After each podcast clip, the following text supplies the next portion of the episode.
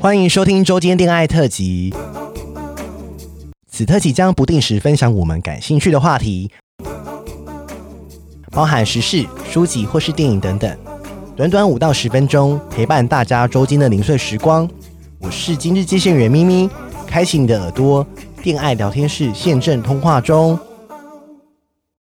这次的同志游行呢，我们将集结 LGBTQ 社群的 Podcaster 们啊、有我们节目啊，润男润，还有鬼岛之音、大麻烦不烦等节目，我们会组团上街。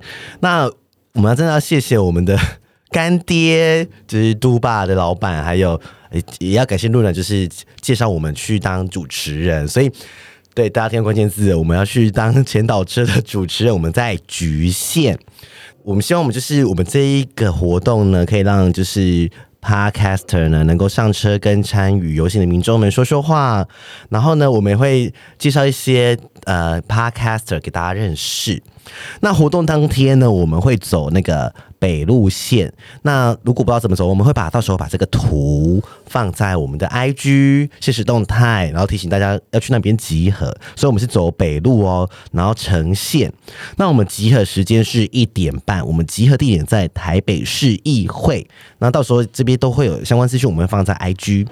这次尤其是要提醒大家要戴口罩，因为这是疫情的关系，所以呃，我们除了保护自己之外，也是要保护别人。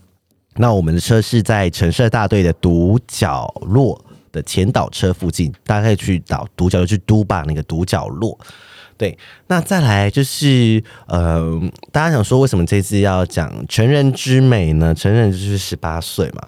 那说到十八岁，你会想到什么呢？十八岁就感觉哎，好像可以抽烟喝酒，但每个十八岁都有每个人的特殊的意义。那之前的啊、呃、同志大游行呢，前年的同志大游行，我们就是我们呼吁了人人十八头彩虹嘛。那其实现在同志游行已经十八岁了。那这两年来，我们其实 LGBTQ 社群就是经历了你看公投之战啊，同婚立法、总统大选。那其实政治真的是呃一直在影响着我们。就我们如果你不参与政治，那就会变成政治在控制我们。所以政治理解正是。然后参与这些都是很重要的。那反同势力真的也是，哎，non star 啦，然后真的是想尽各种办法，就是在反对我们。但是我觉得我们大家也都是撑过来了。那十八岁呢，成人之美，这代表什么意思？意味着我们蜕变或成长。那我们从二零零三年第一届的看见同性恋到今年的成人之美。同志游行也在全台唯一发展，遍地开花。所以呢，性多样社群呢，已经不再是需要被看见，而是更需要成人之美。那我们当天十月三十一号礼拜六，我们就在北路线的橙色线见喽，好不好？我们到时候就是欢迎来跟我们拍照，我们会在车上。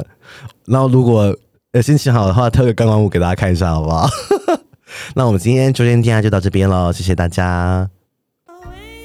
喜欢我们的节目，欢迎订阅 Apple Podcast，给我们五颗星，同时追踪 Spotify，点关注与爱心哦。聊得喉咙好干，如果想给我们鼓励，底下有连结，可以赞助我们吃枇杷膏哦。最后也拜托拜托大家追踪我们的 IG 啦，也欢迎留言或私讯给我们互动。大家拜拜。